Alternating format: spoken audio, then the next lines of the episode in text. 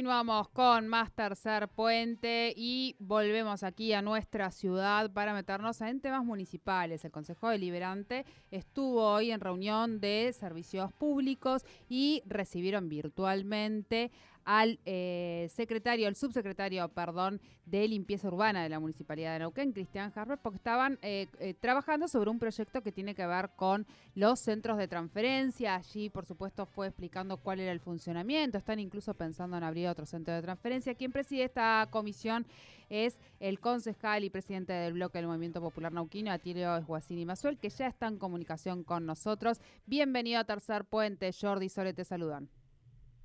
Hola Sole, Jordi, qué gusto saludarlos a ustedes, al equipo y a toda la audiencia. ¿Qué tal, Atilio? Bueno, muchas gracias por, por atendernos. Ahí decíamos, ¿no? Queríamos conocer, bueno, cuáles son aquellos puntos que estuvieron trabajando. Entiendo que estuvo hablando de los otros dos centros de transferencia que están abiertos en nuestra ciudad y cómo era el funcionamiento. Bueno, queremos conocer eso que estuvieron hablando en el día de hoy. Sole, como bien decís vos, hoy tuvimos reunión de la Comisión de Servicios Públicos en forma virtual, estuvo participando el subsecretario Cristian Jasper, y un tema que abordamos en, en Trompar es la situación que tenemos en la ciudad de Neuquén. Nosotros, ustedes, desde el año 2015, tenemos centros de acopio de disposición donde los vecinos pueden ir a dejar esos residuos voluminosos, de residuos de construcción, un termotanque, un lavarropa viejo o también eh, algunos otros elementos que tengan en su casa y que el recolector común no, no retira. Entonces están estos centros de acopio. Originalmente, hasta antes de la pandemia, estaban funcionando eh, tres centros de acopio. Teníamos eh, en, uno en, el este, digamos que fue originalmente el que primero arrancó, un segundo eh, centro de acopio que tenemos en el oeste, donde funcionan las instalaciones municipales. Y eh, el equipo municipal analizó la, la ubicación del, del, centro de acopio que estaba en el oeste y lo trasladó al barrio Confluencia, ¿sí? En un lugar donde antiguamente era un gran macro basural. Entonces las, el, el, planteo que hoy que estábamos discutiendo era poder recuperar el, el, el centro de acopio original del, del sector oeste, decirle a las vecinas y vecinos que más o menos unos 54 mil vecinos han pasado a lo largo del año por estos centros de acopio. Y lo que se está pretendiendo del municipio es mejorar esta prestación. Entonces, la intención es ubicar un tercer centro de acopio en, en la zona eh, sur-centro de, de la ciudad de Neuquén, cerca ahí de la ciudad deportiva, que le uh -huh. permita a los vecinos que están en esta parte de la ciudad poderse acercar a este punto y poder dejar ahí esos residuos voluminosos que de otra manera eh, van a parar muchas veces a los micros basurales que vemos a lo largo de la ciudad, ¿sí? Uh -huh. Así que bueno, fue poder hablar con Cristian cómo era la prestación del servicio, hoy esa prestación se está dando de lunes a sábado hasta sí. las 18 horas, ya el equipo municipal en función de que ya tenemos un horario estival, uh -huh. el, el día se fue alargando, tenemos ya una jornada que puede llegar hasta las 20 horas, está previendo poder ampliar este, las horas de trabajo y también ver cómo podemos incorporar los días domingos a, la prestación de servicio para que las vecinas y vecinos se puedan acercar y acercar ahí todo aquello que de otra manera muchas veces lamentablemente terminan en, en microbasural. Claro. Atilio, recién decías, se conversó esta posibilidad de que el día domingo pueda haber también algún horario donde, donde el vecino o la vecina se, se pueda acercar también, pensando justamente en eso, ¿no? En que eh, son junto con el sábado los, los dos días con, con mayor disponibilidad quizá horaria para, para poder justamente acercarse, ¿no? Sí, en eso, Jordi, hola, ¿qué tal? ¿Cómo Gusto estamos? saludarte. Sí, Igualmente. justamente en eso están en estos días está trabajando el equipo municipal, viendo de qué manera poder extender el servicio, un servicio que se complementa eh, con otra actividad que tiene el municipio, que es cuando por barrio se establecen los circuitos uh -huh. de retiro en la puerta de los vecinos, ¿no? Es decir, nosotros, ustedes habrán visto que a lo largo del año, si la pandemia lo permitía, estábamos retirando barrio por barrio, puerta por puerta a los vecinos en una actividad que se les avisa a los vecinos con tiempo del barrio del del sector que se está interviniendo justamente para facilitarle esta situación de que pasa al municipio y recolectará estos grandes residuos voluminosos. Y la propuesta que tiene el municipio es poder ampliar esta oferta y ahí se está viendo cómo ampliar horario y también el día domingo. Así que seguramente ya a la brevedad tendremos noticias para, para esta mejor prestación que redunda en una mejor calidad de vida para, para todos, porque bueno, justamente le estamos dando la posibilidad a los vecinos este, de poder dejar en un lugar seguro, contenido, con en una forma adecuada y que esto no forme microbasural en la ciudad de Neuquén. Bien, bien. Eh, Atilio, te, te, voy a llevar a, otro, a otro tema, aprovechando que tenemos esta comunicación contigo. Eh, las, las elecciones están prontas, el 24 de octubre tendremos elecciones aquí en nuestra ciudad y no solo se van a elegir... Si no se caen las redes, vamos. ¿Qué pasa el día de una elección? Imaginémonos el día de la elección con, todo, con el señor Zuckerberg caídas todas sus redes sociales. Ahí nos quiero ver. ¿eh? ahí está. Bueno, y... Te cuento algo con eso de la que tiene que ver con el voto electrónico, ¿no? el voto electrónico va por afuera de las redes. ¿no? Y esto fue una discusión cuando cuando se debatió el sistema también, Jordi, que si había alguna interferencia exterior en el proceso de claro. ¿te acordás que algunos espacios políticos planteaban que no, que se puede interferir sobre la máquina? Bueno, ya que está, aprovechamos esta situación que está viviendo en nuestro país entero con el tema de, el mundo, las el redes mundo, en, el mundo que se está dando, de que no hay interferencias exteriores y del voto es tan seguro porque es lo que se denomina como una máquina boba, es decir, no tiene un microprocesador que permita interferencias exteriores, ¿sí? Eh, es un proceso en el cual el vecino va, selecciona la opción que quiere para concejales, ¿sí? o eh, un, si no quiero votar, también puedo votar en blanco, y después va a tener una segunda oportunidad que, que, es una, una situación muy particular que vamos a vivir con el referéndum, ¿no? Y ese voto seguro es inalterable, nadie conoce lo, lo que se votó, porque una vez que se procesó el voto, que se emitió sobre el papel, se pierde todo tipo de información, digamos, porque para eso existe después el registro en Así que no hay interferencia exterior y estamos este, librados de las interferencias de Wi-Fi o de cualquier red externa. De, anónimos, no, muy importante, más allá del chiste que hace uno, pero es verdad que es muy importante esto que, contás precisamente del proceso electoral, porque claro, cuando todo se pone así en discusión, uno a veces también están estas miradas conspiranoides eh, que obviamente hay que, poder achicarlas para que ese proceso democrático, que como vos decías, tiene dos dimensiones este, en este proceso electoral. Y, los concejales, y entiendo que también están, bueno, hay un punto para práctica ahí en el Consejo Deliberante y entiendo que la municipalidad se está encargando de esto, pero bueno, es un desafío, imagino, para ustedes como partido político, en este caso te, consulto, eh, poder ir y alcanzar esta propuesta y poder dar a conocer al menos lo que es la enmienda, más allá de lo que estamos acostumbrados, que es conocer propuestas de los candidatos. La enmienda es una oportunidad que tenemos las vecinas y vecinos de la ciudad de Neuquén de poder yo te diría modernizar la carta orgánica y salvar una situación que vivimos de hace 20 años la eh, a, la, fecha, ¿no? Eh, que tiene que ver con estas elecciones de medio término. Todos hemos sido convocados este, cada dos años a renovar la mitad de la cantidad de concejales y concejales que integran eh, el deliberante y esto cuando uno lo mira a lo largo del tiempo tiene bastantes elementos negativos. Tiene elementos negativos porque cada vez que hay un año electoral, la producción en el Consejo Deliberante se reduce en calidad y en cantidad. Cuando uno mira la producción todos los años electorales, esto afecta gravemente el funcionamiento.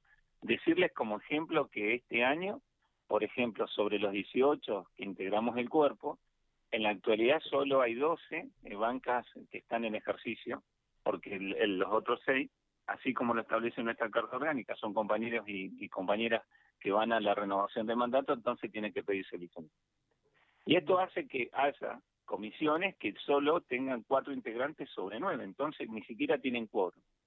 Todos los temas de algún grado de relevancia a veces requieren eh, el consenso de 12 votos, ¿no? Con lo cual, si no hemos logrado un acuerdo previo en alguna discusión en las comisiones para poderlo llevar al recinto, con este número que tenemos no están garantizada la resolución mm, efectiva de los temas. Y esto termina perjudicando a la calidad de vida de, la ciudad de Neuquén, de todas nuestras vecinas y vecinos, porque todo lo que es política pública entra en un receso de seis, siete, ocho meses, depende del año, en lo cual realmente el Consejo Deliberante, digamos, en, términos de productividad, va, a la baja o a la mínima. Esto es lo que eh, el, el, intendente Mariano Gaido, cuando hace la presentación en febrero de este año, convoca a todos los espacios políticos a poder tomar un debate, modernizar nuestra carta orgánica, entendiendo que no solo era algo que este, era producto de nuestra contingencia actual de llevar el Ejecutivo adelante, sino que otros espacios políticos también lo habían debatido, la gestión anterior con el intendente Quiroga también eh, habían llegado a la misma conclusión de que era necesario corregir esta situación y que para un buen funcionamiento corresponde que el 100% de las y los concejales ingresen juntos con el intendente y lo acompañen los cuatro años de mandato para poder construir políticas públicas. Pero además tiene otro beneficio adicional, que es la reducción de los costos que tiene que ver estos procesos de elecciones de medios términos, que en términos de la elección de este año va a ser alrededor de 200 millones, para que las para que entienda la, ciudad de Neuquén, nuestras vecinas y vecinos, con ese valor se pueden asfaltar aproximadamente unas 70 cuadras. Entonces, esto estábamos hablando de cuando decimos que queremos corregir eh, esta situación a través del proceso de la enmienda. Lamentablemente, también tenemos que decir que no todas las propuestas que llevamos eh, como espacio político y en la construcción con los demás espacios en el Consejo Deliberante eh, resultaron con la cantidad de votos favorables. Nosotros creíamos oportuno que era necesario congelar el número de banca, que hoy son de 18 en ese número. Eh, hay algunos espacios políticos que nos acompañaron con la enmienda, pero no con esa votación, por eso eso se perdió y no va a estar en la opinión de las vecinas y vecinos, con lo cual está latente que con el censo del año que viene, pandemia mediante, la cantidad de concejales de la ciudad de Neuquén se puede incrementar en cuatro o hasta cinco concejales más, con lo que eso le implica al funcionamiento, digamos, y a los costos de la ciudad. Yo creo que en, después de estos casi dos años de experiencia, año y medio que llevamos en el Consejo Deliberante, el número de 18 concejales es un número correcto para un buen funcionamiento, porque mayor cantidad no garantiza este, un mejor funcionamiento. Y sí decir que si logramos que la enmienda se apruebe, tal cual nosotros la hemos planteado, en el año 2023 eh, la ciudad de Neuquén va a tener la oportunidad de elegir sobre 18 concejales. Y esto también habla de aumentar la pluralidad de la representación de espacios políticos, que a lo largo del tiempo, más de un 35% o casi un 35% de los votos que han ido a, espacios eh, que no, no lograron su representación, van a poder tener una oportunidad en el Consejo Liberante, lo cual habla también de una mayor pluralidad. Una mayor pluralidad que garantiza esto, tener opiniones divergentes y una construcción de políticas públicas en una forma más colectiva. Y ahí te incorporo, si, si me permitís, si me permiten, un punto más, es tener asegurada una cuestión que hoy no, digamos, no se dio en, en el Consejo Deliberante, que tiene que ver con la paridad de género. Ustedes saben que en la ciudad de Neuquén las listas para concejales van alternados hombres y mujeres, ¿sí? Y esto lo tenemos por ordenanza. Pero resulta que un espacio político en las últimas elecciones hizo una propuesta de rotación diferente a la que tienen los demás espacios políticos y al renunciar una concejal a su mandato, los espacios políticos que integramos el deliberante, una gran mayoría presuponíamos que el reemplazo de esa concejala, tal cual había sucedido en casos anteriores, tenía que ser por otra mujer, una otra concejala. Y no fue así, asumió un nombre, fue el concejal César Parra. Eh, ¿Y por qué? Porque la justicia entendía que el acuerdo político de ese espacio, al momento de presentarse, estaba por encima de las ordenanzas. Entonces esto demuestra que a veces un fallo de la justicia eh, puede generar una alteración de aquello que es una construcción colectiva, como era la, lo que se había planteado por la ordenanza de la paridad de género. Y esto es también lo que nos motivó a poder avanzar y dar esa garantía en la nueva carta orgánica que creemos que va a salir de la misma. Como así también saldar situaciones que se han dado a lo largo del tiempo, porque ustedes piensen que nuestra carta orgánica se votó allá por el año 94. Sí. El mundo era el del otro milenio. No teníamos las redes que tenemos hoy, eh, se veía con otro cristal. Y entonces cuando estamos hablando de personas con discapacidad, la, hay una redacción en la Carta Orgánica, pero vista en, al tiempo moderno, la verdad que requiere una mayor comprensión de los derechos de personas con discapacidad en un mal plano de igualdad, ¿no? Entonces también esto se, se mejora desde ese punto de vista. Digamos, me parece que como ejes centrales de, del debate que estamos trayéndole a las vecinas para que acompañen la enmienda. Claro. Sí, eh, compartimos, Atilio, me da la sensación un poco personal, ¿no? Que es que en esta coyuntura de pandemia y demás, eh, hay mucha ciudadanía, por las, al menos todavía, que, que cuesta, digamos, que esté informada de, de, lo de la enmienda. Nosotros hemos compartido algunos materiales y demás, y va como muy de a poquitito, digamos, ¿no? Creo que, que falta en estos 20 días todavía incrementar en la medida de lo posible la, la comunicación en torno a esta consulta popular, porque justamente nada más democrático que, una consulta popular y que la ciudadanía pueda, pueda efectivamente llegar a ese momento con, con la mayor información, ¿no?